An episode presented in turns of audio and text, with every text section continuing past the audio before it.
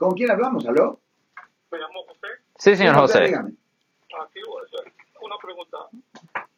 Sí. ¿Qué es lo que chequean para cuando se hace un background de, de, de ah, Back- background check. Ok, so, la- si usted está hablando de las compañías privadas, ellos hacen una búsqueda de convicciones y arrestos. El problema es que legalmente las compañías no tienen el derecho de usar un arresto contra usted. Ellos solo tienen el derecho de usar una convicción, es decir, cuando lo encuentran culpable. Ellos solo tienen el derecho de, ah, de usar una convicción contra usted para negarle un trabajo. El problema es que si la compañía se queda callada y casi siempre se quedan callados, usted no sabe si están usando simplemente el registro de arresto contra usted, que es ilegal. Y aunque ellos usaran el registro de arresto contra usted, que es ilegal, ¿qué va a hacer usted a ese punto?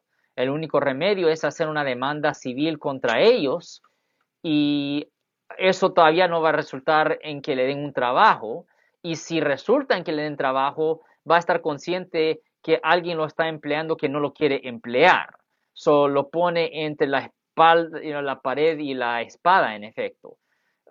Pero eh, no hay mucho remedio cuando una persona, en efecto, les niegan trabajo, excepto hacer una limpieza de su convicción penal. Pero tienen que entender que aunque usted haga una limpieza de una convicción penal, el registro de arresto todavía va a estar ahí y hay compañías que de cualquier forma discriminan aunque es ilegal. Ahora, si usted sí ha hecho limpiezas de su convicción penal y todavía le niegan trabajo, usted va a saber que es por una razón ilegal y sí puede hacer una demanda contra ellos, porque sí es ilegal que usen un arresto contra usted, solo pueden usar una convicción contra usted.